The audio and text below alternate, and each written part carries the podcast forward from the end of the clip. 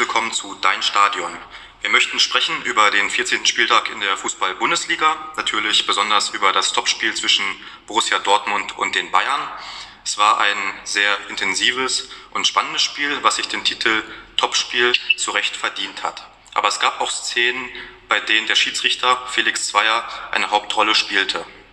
Der Klassiker war insgesamt beste Fußballunterhaltung, wurde aber letztlich durch einen umstrittenen Handelfmeter gegen Hummels entschieden.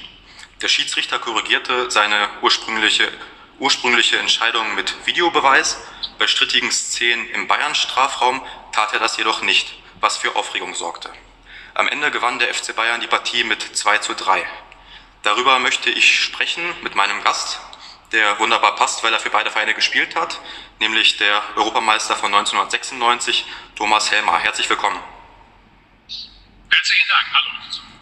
Ähm, Thomas, zum Einstieg gleich die Frage, du hast für Dortmund und Bayern gespielt. Ähm, wie und wo hast du das Spiel am Samstag verfolgt und schlagen bei so einem Spiel zwei Herzen?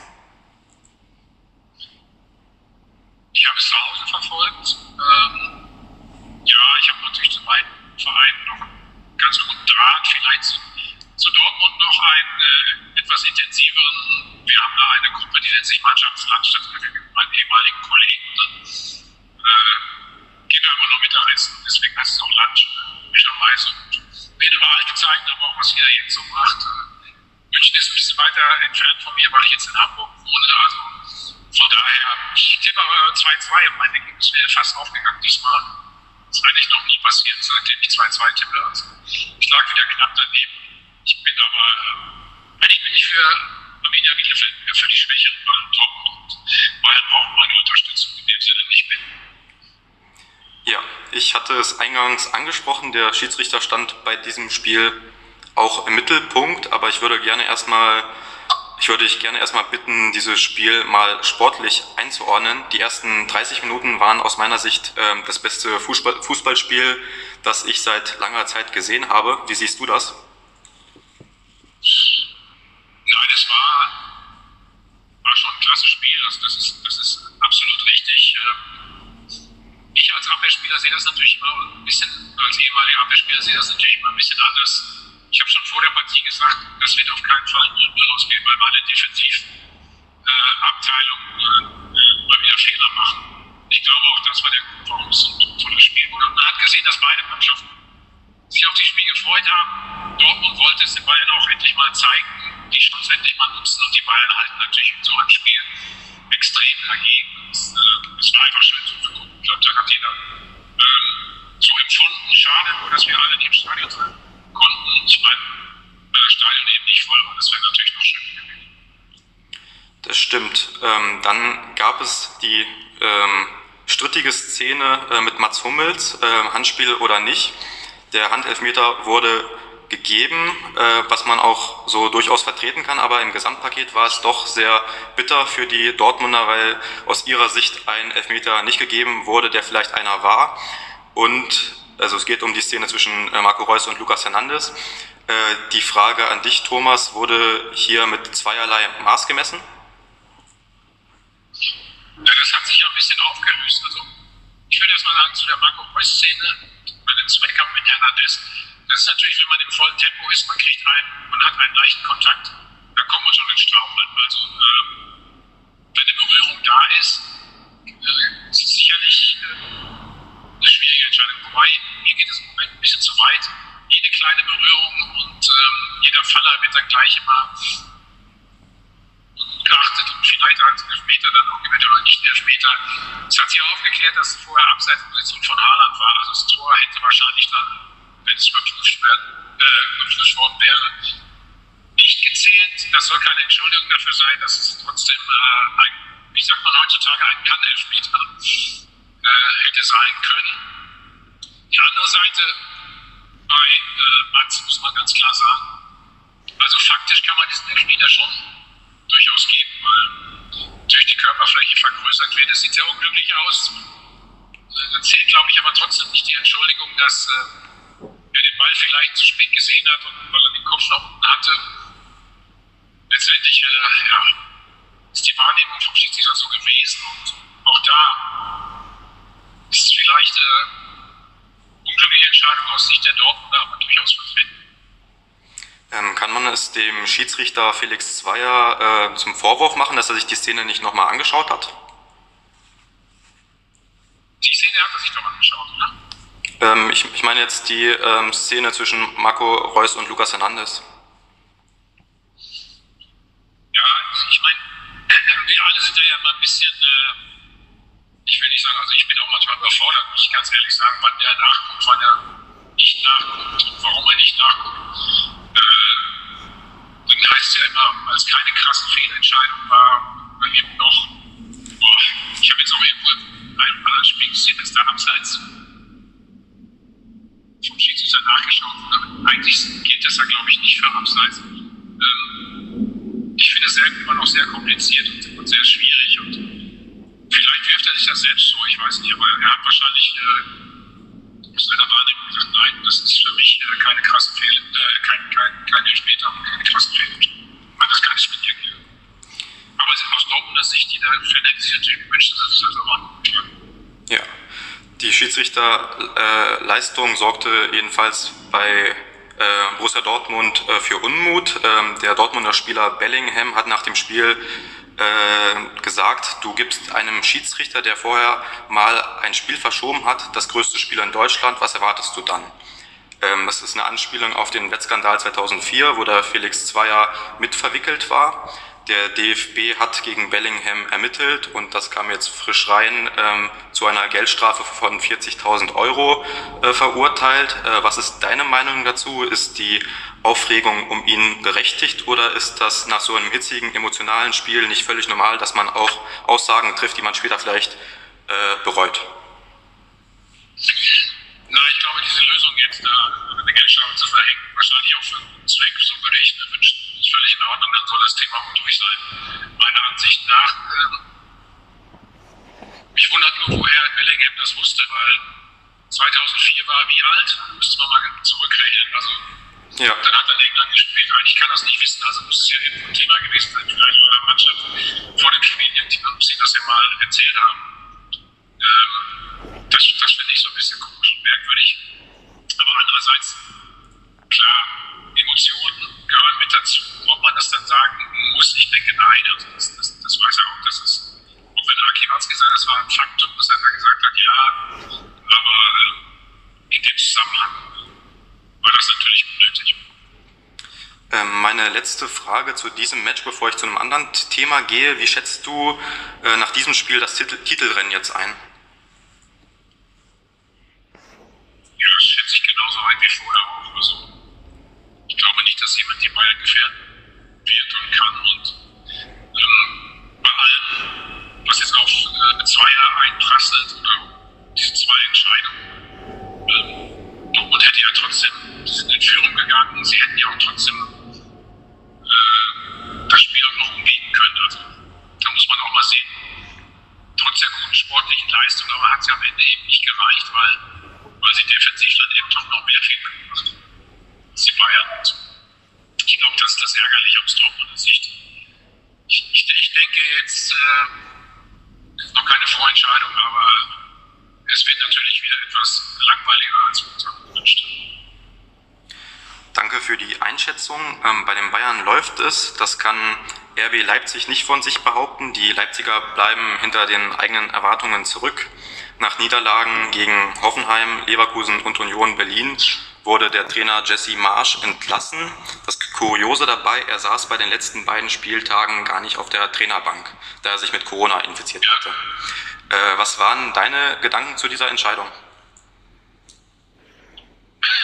Ja, also ein bisschen überrascht war ich auch, glaube ich, wie alle, dass ich Sonntagmorgen das äh, erfahren habe. Dass die Ergebnisse nicht stimmen, war schon klar, aber ich weiß auch, vor ein paar Wochen hat Oliver Witzlaff immer noch betont, dass sie ganz klar den Weg mit ihm gehen und auch Rückschläge in Kauf nehmen würden. Das, das hat sich jetzt rasant entwickelt und damit konnte jetzt keiner, glaube ich, so schnell rechnen. Ähm, hat er vielleicht. Das natürlich allerdings, das natürlich allerdings stimmt, dass er Spieltag schon zu Oliver Mitzlaff gegangen ist und angedeutet hat, dass, dass die Mannschaft und er vielleicht nicht zusammenpassen. Ähm, dann im Nachhinein würde mich das als Oliver Mitzlaff natürlich auch sehr bedenklich stimmen. Ähm, hat er vielleicht auch die, hat da vielleicht auch die fehlende Konstanz äh, äh, eine Rolle gespielt? Also gegen den BVB hat RB ja beispielsweise gewinnen können. Oder fehlen Ihnen nach den Abgängen von Upamecano und Sabitzer einfach auch die Führungsspieler? Also ich hatte gehört, ähm, dass der Jesse Marsch ursprünglich einen Feldspieler als Kapitän ernennen wollte, hat dann aber ähm, keinen erfahrenen gefunden und hat dann äh, doch dann den Torhüter, den äh, Peter Jolassi zum Kapitän gemacht. Äh, denkst du, das hat auch eine Rolle gespielt, ähm, die fehl fehlenden Führungsspieler? Ja, aber das darf natürlich ein Trainer nicht machen, finde ich. Bei der Kader sind ja noch Kappel und Forsberg und so weiter. Ja, wenn, er einen, wenn er einen Feldspieler zum Kapitän machen will, dann, dann muss er jemanden finden. Also, äh, das zeigt ja auch schon irgendwie so eine Unsicherheit vom Trainer. Das hätte ich an seiner Stelle nicht gemacht, das muss man sagen. Aber sie haben da Konaté auch noch verloren, das darf man nicht vergessen. Also fast die komplette, äh, die, mit den besten Innenverteidiger. Äh, jetzt haben sie Billy Orban dann natürlich logischerweise, aber sie haben schon, schon wichtige Stützen verloren. Mit Sabitzer natürlich dann auch, der Kapitän war. Ähm, das kann man nicht so schnell auffangen. Das kann selbst Leipzig nicht auffangen, obwohl ich immer, immer noch der Meinung bin, dass sie einen sehr breiten Kader haben, aufgestellt mit, mit vielen jungen, guten Spielern. Äh, aber so schnell dann neuer Trainer dazu, das hat eben so schnell nicht funktioniert. Das ist vielleicht sogar teilweise ein normaler Prozess. Was jetzt nicht gegen Dortmund angeht, äh, da geht es aber vielen anderen Mannschaften auch so. Ich meine, bei Borussia Mönchengladbach Pokal schlagen sie die Bayern und das verlieren sie äh, 0 zu 6 zu Hause gegen eine sehr, sehr gute Freiburger Mannschaft, das muss man natürlich dazu sagen, eine tolle Saison spielt. Aber äh, viele Mannschaften in der Bundesliga, finde ich, äh, haben diese Konstanz einfach äh, momentan nicht. Zum Abschluss möchte ich noch mal kurz über den ehemaligen äh, Verantwortlichen und Trainer von RB Leipzig sprechen, Ralf Rangnick. Ähm, der hat äh, für viele überraschend das Traineramt bei Manchester United übernommen, zumindest bis Saisonende. Nach Klopp und Tuchel ist er der nächste deutsche Top-Trainer auf der Insel. Wie siehst du diese Personalie? Naja, spricht für unsere Trainer in erster Linie. Erstmal spricht natürlich auch für Ralf Rangnick, der scheinbar, äh, der nicht scheinbar, der sich hier einen genießt vorstellen, dass so eine Aufgabe absolut reizt, dass er da aufgeht. Kommt natürlich auch zu einem Zeitpunkt, als zu einem Zeitpunkt gekommen, als es bei Menu nicht besonders gut lief. Äh, die Erwartungshaltung ist da ja auch immer sehr, sehr groß. Aber es wertet natürlich auch nochmal äh, die Bundesliga und unsere deutschen Trainer auf. Ralf Rangnick hat bei seiner Antrittspressekonferenz gesagt, ähm, dass Manchester United jetzt einen besseren Kader hat, als äh, damals Jürgen Klopp mit Liverpool zur Verfügung hatte. Ähm, und ähm, was traust du Manchester United diese Saison noch zu? Also das Debüt, äh, Debüt von Ralf Rangnick war ja schon mal vielversprechend. seine Handschrift war im Spiel klar erkennbar, äh, auch wenn es dann im Ende nur im Resultat 1 zu 0 gegen Crystal Palace war. Aktuell stehen sie auf Platz 6. Was traust du ihnen in dieser Saison noch zu? Das finde ich aber ganz lustig, dass sich selbst so unter Druck setzt, indem er sagt, mein Partner ist besser. Also dann, dann äh, verlangen natürlich auch alle, dass er jetzt da was abliefert. Aber ich glaube, das muss da von vornherein und das zeichnet Ralf aus, ähm, nicht nur sehr ehrgeizig zu sein, sondern auch äh, nach den höchsten Zielen zu streben. Ich glaube, das ist einfach sein Charakter, seine Einstellung, seine Mentalität es jetzt, also ich, ich glaube, dass sie sicherlich die Chance haben, in die Champions League zu kommen, gar keine Frage. Top vierter im Moment ist West Ham United, die bisher auch das sehr, sehr gut machen. Ob sie jetzt noch ähm, an Chelsea, Man City und Liverpool rankommen, das wird verdammt schwer, glaube ich. Äh, trotz des sehr, sehr guten Kaders, wie ihr sagt, aber der vierte Platz ist durchaus realistisch. Ich glaube, Tottenham ist noch dazwischen, äh, aber das sind so sicherlich mindestens Vereine auf Augenhöhe und wenn nicht sogar das, wenn es nicht sogar der Fall ist, dass Manchester eben sogar den Tick besser ist. Jürgen Klopp hat sich jedenfalls äh, sehr darüber gefreut, dass Ralf Rangnick äh, jetzt auch in der Premier League ist und hat gesagt, das ist äh, keine gute Nachricht für die anderen Clubs in der Premier League, weil er den Ralf Rangnick sehr schätzt. Ähm, ist es für dich auch denkbar, dass er über die Saison hinaus bei Manchester United als Trainer äh, bleibt? Also Stand jetzt ist er ja nach Ablauf der Saison als Berater eingeplant. Ich, ich glaube schon, dass es wird ihm schon Spaß machen. Ne? Er hat jetzt noch etliche Spiele und hängt vielleicht auch davon ab, wie es läuft, aber ich, ich schließe leider gar nichts mehr aus dem Fußball. Also, haben ja auch einige Trainer der Bundesliga gesagt, sie bleiben bei ihrem Verein und dann sind dann noch woanders hingegangen. Also, was immer Spielern vorgeworfen wurde, das trifft jetzt auch Trainer und äh, vielleicht auch Manager teilweise zu. Deswegen ist das nicht, nicht undenkbar für mich. Müssen wir mal abwarten. Aber ich, ich kann keine Prognose abgeben. Eigentlich ist Ralf ja jemand, der dann, naja, eigentlich das einhält, was er auch vorher äh, versprochen hat. Aber in dem Fall finde ich es auch nicht schlimm, wenn es äh, Manchester United gut tut. Team gut tut. Warum soll man das denn nicht machen? Das wäre absolut sinnvoll. Lieber Thomas, ich bedanke mich für das Gespräch.